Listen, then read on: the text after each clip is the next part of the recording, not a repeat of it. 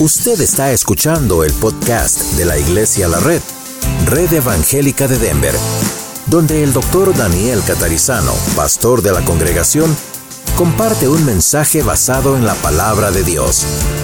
Ahora abra su corazón y permita que en los próximos minutos el Señor le hable y le bendiga. Libro de Hebreos. Qué bueno que tuvimos un buen tiempo para saludarnos, conocernos. Estamos en casa, estamos en familia, amén. Muy bien, mientras las luces regresan, vamos a hablar hoy acerca de la palabra de Dios. Vamos a estar mirando a quién recurrimos primero, como dice el título de nuestro mensaje. Y vamos a buscar en el libro de Hebreos, vamos a tenerlo listo. Hebreos está al fondo ahí de la Biblia. Y en el capítulo 4, algo muy, muy importante. Primero un poquito de background, trasfondo, siendo que no estamos estudiando en este momento el libro de Hebreos versículo por versículo, entonces vamos a mirar por qué vamos a llegar a la cita que tenemos pendiente para llegar. Pero básicamente el libro de Hebreos fue escrito a los hebreos, a los judíos, en una época donde estaban sufriendo persecución o estaban a punto de sufrir persecución porque eran judíos que habían aceptado que Jesús de Nazaret era el Mesías prometido. Y muchos de ellos sinceramente dieron cuenta, se dieron cuenta de que Jesús de Nazaret era realmente el único que podía cumplir todas las profecías que se habían dicho de él en el Antiguo Testamento. Es más, había muerto en la cruz del Calvario, había resucitado al tercer día, había ascendido a los cielos. Entonces, muchos de los hebreos, muchos de los judíos creían ahora en el Señor Jesús, pero, pero, pero, familiares, amigos, relaciones, gente del trabajo, los religiosos de la época, etcétera, empezaban a perseguirlos, directa e indirectamente, algunos físicamente, a otros haciendo lo que aquí llamamos un peer pressure, ¿verdad? Y cosas así. Y algunos estaban de esos judíos comenzando a considerar la posibilidad de volver al judaísmo, de dejar al Señor, no porque no creían en Él, sino porque se les hacía muy complicado sufrir lo que estaban sufriendo a causa del Señor, por ser cristianos. Ese es el contexto de lo que todo el libro de Hebreos habla. En este capítulo que nosotros tenemos para mirar hoy en los versículos 12 al 14, vamos a mirar en base a ese contexto por qué la palabra de Dios dice lo que dice. Porque la palabra de Dios es viva y eficaz y más cortante que toda espada de dos filos y penetra hasta partir el alma y el espíritu, las coyunturas y los tuétanos, y discierne los pensamientos y las intenciones del corazón. Y no hay cosa creada que no sea manifiesta en su presencia, antes bien todas las cosas están desnudas y abiertas a los ojos de aquel a quien tenemos que dar cuenta. Señor, en este momento rogamos que tú bendigas la exposición de tu palabra, que tú nos hables, que tú nos convenzas, que tú nos restaures, nos ayudes a volver a tu palabra. En el nombre de Jesús. Amén. Bueno, en nuestro país y en el mundo estamos viviendo un tiempo complicado, ¿verdad que sí? Nada nuevo, simplemente cada vez se va complicando más y no hay esperanzas de que mejore. Y eso no es ser negativo, simplemente es lo que la Biblia anuncia. Claramente la Biblia anuncia esto. No debe sorprendernos porque estamos en tiempos difíciles y más difíciles van a ser para todos, porque la Biblia claramente nos enseña que vendrían estos tiempos y muchas señales inclusive de los últimos tiempos se vienen cumpliendo desde el ascenso de Jesús al cielo, pero va aumentando naturalmente conforme pasan los años. Ah, el asunto es nuestras reacciones personales. Nuestras reacciones personales van a marcar dónde usted y yo estamos basados, dónde estamos fundamentados. Cuando una persona tiene un problema, y todos los tenemos, cuando una persona pasa por una enfermedad, y todos pasamos por enfermedades, cuando alguien muere en la familia, a todos nos ocurre eso, etcétera, etcétera, etcétera, la reacción que tenemos al conflicto, al duelo, a la enfermedad, muestra dónde está nuestra base.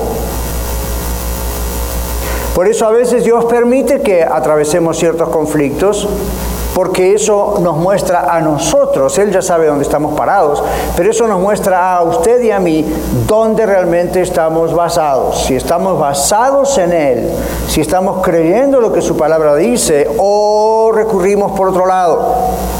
Entonces, la pregunta es, ¿a quién recurrimos para recibir la respuesta a nuestras preguntas? Usted y yo tenemos sin duda preguntas.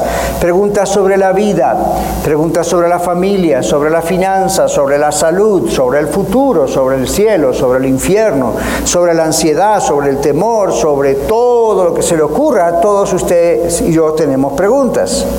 La pregunta es, en base a esa pregunta, ¿A quién recurrimos para la respuesta a esas preguntas?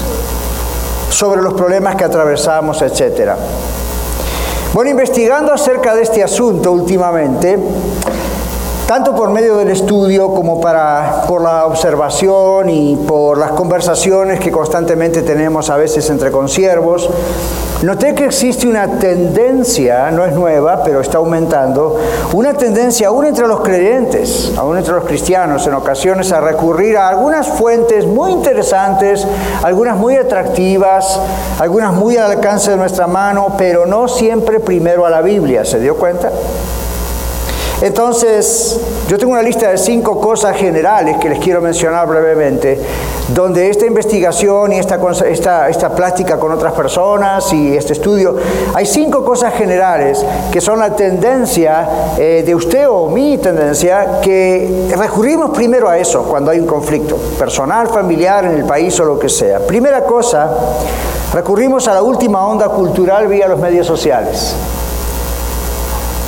No es extraño que entre el diálogo entre usted y yo eh, aparezcan conversaciones como, ¿ha visto lo que ocurrió en tal lugar o con tal persona o con tal líder o con tal político? ¿Ha descubierto la última cosa? ¿Ha visto el último suplemento de salud? ¿La última alimentación? Y usted dice, ah, ya, ¿dónde la vimos? En Facebook. O Twitter. O en Instagram. Nada malo con ninguno de esos medios sociales, pero es una de las cosas a las que primero tendemos a recurrir. Lo tenemos al alcance de nuestras manos, está en nuestro teléfono, está en nuestra computer, nada malo con eso, pero si observa, todos generalmente, quizá con algunas excepciones, tenemos la tendencia a mirar primero qué dice Facebook o qué dice Twitter, o qué dice la radio, o qué dice la televisión, o qué dice la última revista cuando estamos por pagar ahí en Walmart antes de, en el cashier. A ver, ¡uh, wow! El gran título. Y nos guiamos por eso. Esa es una tendencia que siempre existió, simplemente hoy está aún más al alcance de cualquiera de nosotros. Recurrimos a la última onda cultural de los medios sociales cuando queremos resolver algún problema. Recurrimos en segundo lugar al último test de personalidad. Como consejero profesional yo tengo que estar al tanto de los tests y todas esas cosas que surgen constantemente, y son muchísimos, pero es admirable cómo ahora, al estar al alcance del público, la mayoría de esos tests, mucha gente, mucha gente recurre primero a eso para tratar de resolver su por qué me pasa esto o por qué soy así. Esta semana pasada estuve ah, tomando un café con un pastor nuevo en la ciudad, la iglesia americana, y él tiene apenas dos o tres meses de comenzar una congregación y, bueno, un poquito me está tomando como su mentor, así que nos sentamos a platicar y él me dice, doctor Catarizano, pastor Catarizano, yo gradué del seminario no hace mucho tiempo atrás, un gran seminario en Texas. Dice, pero era curioso, yo noté esto, observe esto, era curioso, dice él. Todos los estudiantes estaban al tanto, como decimos, conocían muy bien los últimos test de personalidad que hay que hacerle a la gente en su congregación. Conocían muy bien los últimos ah, libros motivacionales, conocían mucho acerca de eso. Es más, en el lenguaje de ellos se notaba constantemente. Lo estudiaban e inmediatamente decían, eres un tipo A, B, C o D. Hay una tape A, B, C o D. Y hablaban en esos términos. Para el que ignora ese vocabulario, estará pensando de dónde viene esta gente, ¿no es cierto? Pero para el que está constantemente estudiando eso, uno ya sabe, ok, se refiere a B o C o D, ok, ya sé lo que es. Bueno, este pastor me decía, joven, yo egresé del seminario y me llamaba la atención cómo mis compañeros podían citar muchísimas veces ese tipo de test y escuchaste lo último, pero no conocen la Biblia. Y yo dije, wow, ¿qué nos espera en el futuro si eso van a ser nuestros líderes? Pero es la tendencia de todos nosotros, inclusive de los intelectuales que supuestamente tienen que alimentarse de la palabra de Dios y saber cómo aplicarla para nosotros. Los mismos estudiantes no conocen la Biblia ni saben cómo aplicar sus verdades a la vida. ¡Wow! Tercera cosa a la que recurrimos como una tendencia natural, a la última onda del Espíritu Santo, a la última profecía, al predicarlatán más importante. Predicarlatán es una mezcla de predicador charlatán, predicarlatán. Es lo último. Es lo último que salió en enlace. Es lo último Radio Luz. Es lo último de este libro, es lo último de aquí, lo último de allá. Como si Dios no usara a nadie más. Como si de Génesis a Apocalipsis todo eso caducó, quedó en lo viejo. Ahora hay que escuchar al último mero mero. A ver qué dice. A ver qué nueva onda del Espíritu trae. Porque el Espíritu Santo le dijo algo que no le dijo al apóstol Juan. Esta oeste saben algo que Pablo nunca supo. Hay que escucharlo. Y es fácil hablar con personas en diferentes iglesias y le dicen a uno, pastor, ¿escuchó lo que dijo? ¿Supo de la última profecía? ¿Sabe lo que el Espíritu reveló últimamente la semana pasada? Y yo le digo, ¿sabe lo que dice Apocalipsis 3.20? ¿Sabe lo que dice eh, Filipenses 4? Ah, no, ¿qué dice? Pero ¿sabe lo que el último iluminado dijo? Ahora, yo sé que el Espíritu Santo durante cada etapa se va moviendo, mueve personas, mueve congregaciones, mueve ministerios, lo sé, no lo ignoro. Pero es muy curioso cuando la gente le menciona y está al tanto de todo eso último que salió, pero no conoce la palabra de Dios. Cuando la misma palabra de Dios dice que la manera de detectar si hay una falsa enseñanza entrando en su corazón o en una iglesia es conociendo la palabra de Dios. Hay otra cuarta cosa recurrir a las prácticas orientalistas como el yoga, la meditación trascendental o la última técnica de relajación, mental para aliviar el estrés. Eso yo lo veo en las iglesias, lo veo en mi práctica de consejería clínica. Doctor, ¿escuchó la última relajación del estrés? Los dedos ahora no se ponen así, se ponen así. O hay que tocar allá o hay que tocar allá. O hay que entrar en contacto con la energía de esto y la energía de otro. En inglés llamamos a eso me. Pero eso es lo último, ¿verdad? Eso es lo último. Vamos a ver si eso nos alivia el estrés. Tengo noticias para usted. Yo no sé cuántos de ustedes sabían que esas técnicas anulan de a poco el lado cognitivo del cerebro. Muy poca gente sabe eso. Esa es una manera técnica de decir, ¿ok? Ahora se los voy a decir a nivel de la calle. Lo hacen cada vez más tonto y está comprobado científicamente. La quinta cosa, recurrimos al último libro y al último curso de mejoramiento personal. Y por supuesto usted lo va a ver en Telemundo, Univisión, y tele de acá y tele de allá, y en radio, en, todo el mundo es el, ya no es religioso, pero es el gran iluminado, la gran iluminada, y le voy a hacer un curso, venga a mi conferencia, vamos a hablar de motivación, cómo usted puede mejorar su vida. El problema es que gente que no tiene a Cristo en su corazón es todo lo que tiene para alimentarse. Nosotros que tenemos a Cristo en nuestro corazón, tenemos su palabra para alimentarnos.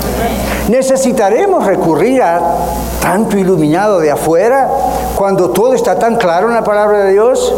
O necesitaríamos volver a la palabra de Dios, saber claro cómo interpretarla y saber cómo aplicarla a nuestras vidas.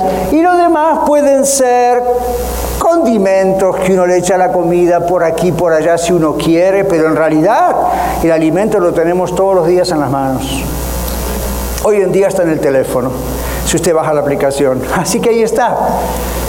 Entonces, ¿será posible que la palabra de Dios ya no sea suficiente o relevante para nosotros? Y por eso estemos recurriendo a todas las cosas que mencioné y otras que usted sabe.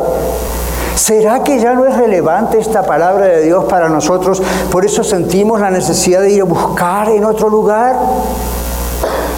¿O todavía recurrimos a la Biblia? Bueno, leímos Hebreos 4, 12 al 14. Dice que la palabra de Dios es que viva y eficaz. Viva y eficaz. Entonces, permítanme divertirme un poquito, por decirlo así, con ustedes, en el buen sentido de la palabra. Más bien, gustar un poquito con ustedes. ¿Qué es lo que literalmente dice en el griego esta escritura? ¿Puede ser? All right. Dice que la palabra de Dios es viva y eficaz. En el griego literalmente se lee, la palabra es activamente viva, constantemente viva, poderosa, e inclusive usa el término energeyes, que significa energía. Pero no se confunda, no es esa energía del uh, que anda por ahí en la meditación trascendental, trascendental yoga esas cosas. Habla del verdadero poder de Dios. El apóstol Pablo en una ocasión dijo, yo no me avergüenzo del, del, Evangelio porque es poder de Dios. Y muchos de ustedes han escuchado a mí y a otros decir la palabra es dunamus, que es la palabra dinamita, la cual produce energía el dínamo que tienen los carros, energía. Bueno, ok, ahí está la combinación de palabras. La palabra de Dios es viva, constantemente viva, nunca muere. La palabra de Dios es eficaz, es una energía que es la energía misma de Dios, es la vida misma de Dios. Y está hecha y escrita y preparada para que usted y yo la podamos comprender, la podamos recibir y la podamos aplicar y no necesitaríamos nada más que eso. Luego dice que la palabra de Dios es más cortante que toda espada de doble filo. Hoy en día nosotros no vemos esas espadas, pero en la época de la escritura del libro de los Hebreos originalmente, la gente estaba acostumbrada a ver espadas. Algunas de un filo, otras de doble filo. Y las de doble filo siempre cortan más, naturalmente. Y penetran con más eficacia cualquier cuerpo sólido. La palabra de Dios es más cortante, la traducción de la palabra griega tomoteros y significa que la palabra de Dios, escuche esto, tiene una cualidad incisiva y penetrante y expone el autoengaño y las falsedades morales. La palabra de Dios penetra, esa es una expresión original en el texto que significa atraviesa y atravesar y dividir no significa romper las cosas, sino analizar las cosas y hacer como hacíamos en zoología en la escuela, una disección de un sapo, de algo, ¿verdad? Lo abríamos todo para mirar dónde estaban ubicados los órganos y qué, qué funciones tenían. La palabra de Dios es viva y eficaz, más cortante que una espada de doble filo, penetra hasta las coyunturas y los tuétanos, diciendo los pensamientos y las intenciones del corazón. Ahora, las coyunturas y los tuétanos en el cuerpo están separados unos de los otros, entonces la idea obviamente no es literal, la idea es literal en el sentido de que discierne la Biblia. La, usted y yo leemos la palabra de Dios y el Espíritu Santo nos va convenciendo y va diciendo, de acuerdo a mi palabra, Daniel, esto está mal y esto está bien. De acuerdo a mi palabra, aquí estás bien, aquí estás mal. Mi palabra dice esto para la solución a este problema. Discierne. Y luego dice, discierne y penetre, y eso es atravesar. Dice, ¿qué cosa? Los pensamientos y las intenciones del corazón. Y la expresión usada aquí para dividir no es separar, sino, como decimos, analizar, examinar, discernir dentro de un elemento de conjunto que Dios ha creado. Bueno, ¿a quién recurrimos primero? Otra vez la pregunta, ¿a quién recurrimos primero? Recurrimos nosotros como hijos e hijas de Dios siempre primero a la palabra de Dios porque Dios tiene las respuestas que estamos buscando. ¿Lo crees sí o no? Si lo cree, ¿para qué ir a investigar buscando respuestas en otro lado? El ir a buscar respuestas a otro lado confirma que no lo cree. Si sabemos que la palabra de Dios tiene respuesta a todo y no comprendemos ciertas partes, nuestra obligación es investigar. Nuestra obligación es releer y releer y releer y releer y seguir orando hasta que Dios nos diga qué significa. Por eso Dios, en su inmensa sabiduría, en Efesios capítulo 4, la Biblia dice que Él estableció líderes en la iglesia, entre ellos el pastor, maestros, para ayudarnos a comprender esos textos que son un poco oscuros en nuestra comprensión. Por eso aquí en Iglesia de la Red a veces yo no los aburro con eso, espero, pero a veces menciono, bueno, el original dice esto, dice lo otro, porque ese es mi trabajo, ese es mi llamado, la idea es vamos a discernir, vamos, ¿qué, qué está diciendo el texto? Hasta que no sabemos lo que la palabra de Dios dice, ¿cómo la vamos a aplicar? No sabemos. Pero cuando sabemos no hay excusa. Cuando aprendemos lo que la palabra de Dios dice, ¿verdad que nuestra mente se aclara? Y uno dice, ah, ahora comprendo. Y cuando eso llega, entonces decimos, esto es lo que tengo que hacer. Bueno, a veces nos ponemos cómodos y ese es Satanás atrás nuestro tratando de decir, no vayas a la Biblia, no vayas a la Biblia. Fíjate que fulano de tal en televisión recomendó este librito, este cursito, bájalo online, es gratis otros son caros, pero mira, eso están las respuestas. Las 10 claves para vivir en la vida de triunfo. ¿Okay? Las cinco claves, las ocho claves, las nueve claves, los diez secretos para esto y lo otro, otro. Uno va y hace el curso y se entusiasma y dice, ahora sí, por fin. A los tres meses dice, ok, ¿cuál es el siguiente curso? Porque este ya se le acabó el efecto. La palabra de Dios tiene por lo menos dos mil años escrita y mucho más de oralmente dicha y todavía sigue siendo viva y eficaz. Todavía sigue dándole a usted la respuesta y a mí las respuestas. No necesitamos andar investigando por aquí, por allá, por aquí, por allá. Ahora, hay autores y autoras inspirados por Dios, no para reescribir la Biblia, no para agregar a la Biblia, pero muchas veces sí para desde la Biblia hablarnos y aplicar cosas prácticas. Gloria a Dios por ellos. Pero no hay necesidad de nosotros como hijos e hijas de Dios tener que ir a un inicuo que ni siquiera cree en Dios para que nos dé la respuesta a nuestros conflictos. ¿No sabe usted que estamos en dos mundos completamente diferentes uno y el otro? ¿No dice acaso la palabra de Dios, no juntéis el yugo desigual con los infieles, porque qué concordancia tiene Belial con Cristo, un demonio, con nada? Entonces usted dice, ¿usted le iría a pedir o le iría a consultar por un dolor que tiene en la cabeza a un médico que ha estudiado el cerebro y el cuerpo y la cabeza? O iría a un charlatán que le dice, yo tuve una revelación de que el dolor de cabeza es por A, B, O, C y D. Pues yo no sé usted, pero yo voy al profesional.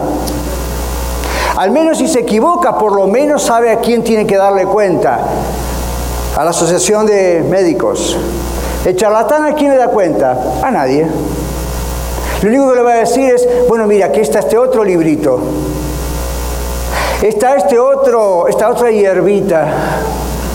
Está esta otra píldora. Haga este otro curso y así lo va a tener el resto de su vida. Y el Señor dice, conoceréis la verdad y la verdad os hará libres. Si usted no es libre porque no conoce la verdad. Y anda investigando y encima pagando para que le vendan mentiras. Y en algunos casos no son totalmente mentiras, voy a reconocer, en algunos casos ayudan. Yo como profesional en mi profesión de consejero clínico uso técnicas, no saliendo de la Biblia, hay ciertas técnicas que son muy buenas, pero siempre las he filtrado o las filtro con la Biblia. Y en cuanto haya una coma o un ápice que están en contra de la palabra de Dios y todo se dirija al humanismo, donde dice usted tiene la solución a sus problemas, sea A, B, C o D, yo dije, ok, esto no es para mí ni es para mi gente. La palabra de Dios tiene la respuesta. ¿A quién recurrimos primero? ¿A quién recurren primero los niños? ¿Cuántos de ustedes tienen niños en casa? Varios de nosotros, nietos, hijos. ¿A quién normalmente cuando son niñitos recurren primero? ¿A papá y a mamá? ¿A quién recurrió usted primero cuando estaba en esa época de recién convertido a Cristo y estaba en esa época del primer amor? ¿Se acuerdan de esa época? Se menciona en la Biblia. ¿A quién recurríamos? A Dios, a la Biblia, a orar. O le preguntábamos al pastor que teníamos, pero no se nos ocurría ir por otro lado. La pregunta es, ¿cuándo perdimos la inocencia? ¿En qué momento de nuestra vida cristiana perdimos la inocencia y dijimos, eh, papá Dios no tiene todas las respuestas, mejor lo voy a preguntar al vecino de la esquina? ¿Cómo se sentiría usted si sus hijos pequeños, en vez de venir a decirle a usted, mamá, papá, tengo este problema, ¿qué hago? Fueran a tocar la casa del vecino y dijera, hola vecino, mi nombre es Daniel, ¿qué hago? Si un niño viene a mi casa, y hay muchos en mi barrio, y viene a mi casa y me dice, ¿Qué hago? Yo le diría, ¿dónde está tu papá? ¿Dónde está tu mamá? ¿Ya has consultado con ellos? Casi nadie lo hace. ¿Por qué? Porque es natural para los niños ir a quién? A sus padres. Es a quien más les tienen confianza, por lo menos, mientras son muy niños, muy inocentes. Y ese es el estado que nunca usted y yo tendríamos que haber perdido. El estado de inocencia, de decir, papá Dios es el único que tiene la respuesta. Y no tengo que hacer ningún rito especial para encontrarlo, Él siempre está conmigo. No tengo que hacer ningún rito especial para que baje del cielo, Él vive dentro de mí. No tengo que estar investigando a ver cuál es el último tren de algún angelito que bajó del cielo y dijo, acá está. La Biblia ya está escrito toda la voluntad de Dios. Entonces, la exhortación para usted y para mí hoy es recurramos siempre a la palabra de nuestro Padre, Dios. Los métodos son secundarios, aun si se presentan de maneras atractivas, curiosas, populares o con mucho color en la tapa. La palabra de Dios tiene la respuesta. Bueno, nuestro Dios nos está exhortando a volver a su palabra o si ya estamos en ella, a comerla. ¿Ok? Y hasta estar satisfechos. ¿Y sabe qué pasa con la palabra de Dios? un misterio. Nunca termina usted de estar satisfecho, siempre quiere más. Es mucho más fuerte que esa gran comida o postre que a usted le gusta y dice, yo comería esto todos los días y nunca me hartaría. La palabra de Dios es más poderosa que eso todavía. Y en Ezequiel capítulo 3, versículo 1 a 3, tenemos una imagen de eso. En el Antiguo Testamento, el profeta Ezequiel, en el capítulo 3, Dios le dice esto. Me dijo, hijo de hombre, come lo que hayas, come este rollo. En aquella época los libros eran rollos, está hablando de la palabra de Dios. Come este rollo y ve y habla a la casa de Israel. Es decir, un siervo, una sierva de Dios, incluyéndole usted a mí, solamente podemos ir a hablar a el pueblo de Dios, en aquel tiempo la clase de Israel, después de qué? Después de haber comido la palabra de Dios. Los profetas de la antigüedad no hablaban al pueblo de Israel porque habían tenido una visión y esto y lo otro. A veces eso ocurría, pero la idea siempre es, comían primero la palabra de Dios. Y Ezequiel dice esto, abrí mi boca y me hizo comer aquel rollo. Las declaraciones de Dios. Verso 3, y me dijo, hijo de hombre, alimenta qué? Tu vientre ¿Qué más? Llena tus entrañas de este rollo que yo te doy. Y dice Ezequiel, por supuesto es una visión, pero dice Ezequiel, y lo comí, y fue en mi boca dulce como la miel. Fíjense que Dios no manda al profeta Ezequiel a hablar al pueblo sin antes haber comido la palabra de Dios. Esa es la exhortación para mí y para usted hoy. Comamos la palabra de Dios si queremos dar un buen consejo a nuestra alma, a nuestro espíritu, a nuestra mente y a otras personas. El Salmo 119, 105 dice, lámpara es a mis pies tu palabra y lumbrera a mi camino. El profeta Jeremías, por supuesto, también supo mucho de esto. En Jeremías capítulo 2, después de Isaías está Jeremías, en el capítulo 2, Versículos 1 al 14. Escuche lo que Dios le dice originalmente a su pueblo, Israel, y luego a nosotros. Dice Jeremías, vino a mí palabra de Jehová diciendo, Anda y clama a los oídos de Jerusalén diciendo, así dice Jehová, me he acordado de ti, de la fidelidad de tu juventud, del amor de tu desposorio, cuando andabas en pos de mí en el desierto, en tierra no sembrada, una analogía del primer amor para los creyentes. Santo era Israel a Jehová, primicias de sus nuevos frutos, todos los que te devoraban eran culpables, mal venía sobre ellos, dice Jehová. El Señor prometía protección y lo hacía. Oí palabra de Jehová, casa de Jacob y todas las familias de la casa de Israel. Así dijo Jehová, ¿qué maldad hallaron en mí vuestros padres que se alejaron de mí, se fueron tras la vanidad y se hicieron vanos? Y no dijeron, ¿dónde está Jehová que nos hizo subir de la tierra de Egipto, que nos condujo por el desierto, por una tierra desierta y despoblada por tierra seca y sombra de muerte, por una tierra por la cual no pasaron varón ni allí? Es decir, ¿no recuerdan lo que hice? Versículo 7, y os introduje en tierra de abundancia para que comieseis su fruto y su bien, pero entrasteis y contaminasteis mi tierra, hicisteis abominable mi heredad. Los sacerdotes dijeron, ¿dónde está Jehová? Y los que tenían la ley no me conocieron, y los pastores se rebelaron contra mí, y los profetas profetizaron en nombre de Baal, un ídolo, y anduvieron tras lo que no aprovecha. Por tanto, contenderé aún con vosotros, dijo Jehová, y con los hijos de vuestros hijos pleitaré, porque pasadas las cosas de Kitim y Mirad, a las costas, perdón, de Kitim y Mirad, y enviada a Cedar, y considerad cuidadosamente, y ved si se ha hecho cosa semejante a esta. ¿Acaso alguna nación ha cambiado sus dioses, aunque ellos no son dioses? Sin embargo, mi pueblo ha trocado su gloria por lo que no aprovecha. Espantaos cielos sobre esto y horrorizaos, desolaos en gran manera, dijo Jehová. Y atención aquí, porque dos males ha hecho mi pueblo. Me dejaron a mí fuente de agua viva y cavaron para sí cisternas, pozos, cisternas rotas que no retienen agua. Dios pregunta, ¿es Israel siervo? ¿Es esclavo? ¿Por qué ha venido a ser presa?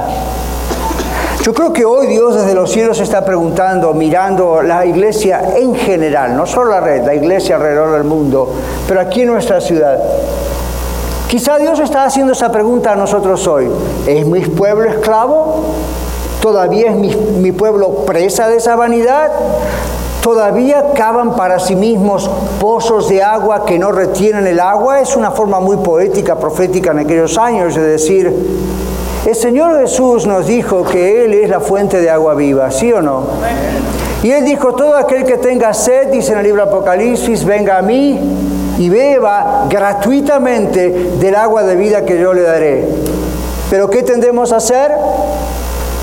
Cavar nuestras propias cisternas buscar nuestra propia fuente de poder, buscar nuestra propia fuente de alimentación espiritual. Necesitamos relajarnos porque estamos estresados o enfermos, vamos para aquí, para allá y después, oh, es cierto la Biblia.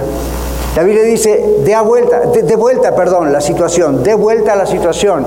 La primera cosa que usted y yo hacemos en cualquier circunstancia, buena o negativa, es, Señor, lámpara a mis pies tu palabra, lumbrera mi camino.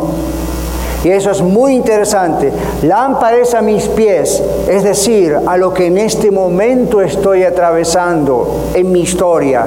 Es una luz mirar y estudiar la palabra de Dios y permitir que el Espíritu Santo me hable en la oración y a través de su palabra. Lámpara a mis pies, donde estoy ahora caminando.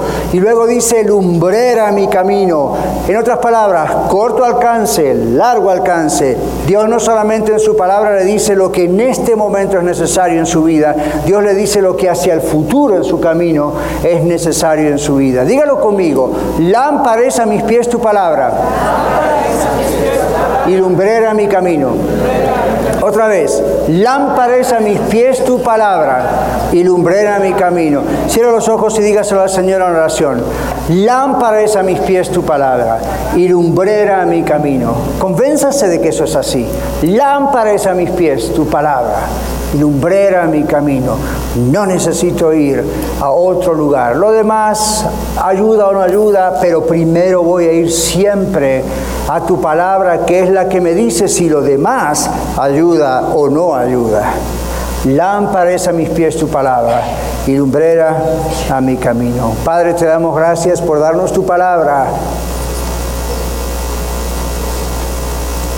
Por aproximadamente 1700 a 2000 años, más de 40 autores humanos que tú usaste, ungiste especialmente para hablarles y ordenarles a que escribiesen tu palabra. La mayoría de ellos ni conociéndose personalmente, viviendo en tierras diferentes, en siglos diferentes de la historia. Sin embargo, vemos en tu palabra armonía, relación. A través de los siglos nadie se contradijo. Sabemos que tu Espíritu Santo es el que ha inspirado tu palabra y te pedimos esta tarde perdón por cuántas veces vamos corriendo hacia otros recursos cuando tú eres el primer recurso y el seguro recurso, el más seguro que hay. Ayúdanos, Señor, inquieta nuestro espíritu hasta que podamos comer tu palabra, conocer tu palabra cada vez mejor. Y tú sabes, Señor, que somos tus hijos, tus hijas. No necesitamos darte permiso, pero sí te decimos, Señor, Penetra con tu palabra nuestras intenciones, nuestras actitudes, nuestras emociones, nuestras decisiones, nuestras relaciones. Penetra con tu palabra nuestra alma, nuestro espíritu, nuestra conciencia y nuestra subconsciencia. Penetra nuestra mente, nuestro corazón. Muéstranos, Señor, y ayúdanos a obedecerte. Te damos gracias por tu palabra. En el nombre de Jesús, todos decimos amén. Muchas gracias por escuchar el mensaje de hoy. Si tiene alguna pregunta en cuanto a su relación personal con el Señor Jesucristo o está buscando unirse a la familia de la Iglesia La Red, por favor no duden en contactarse con nosotros.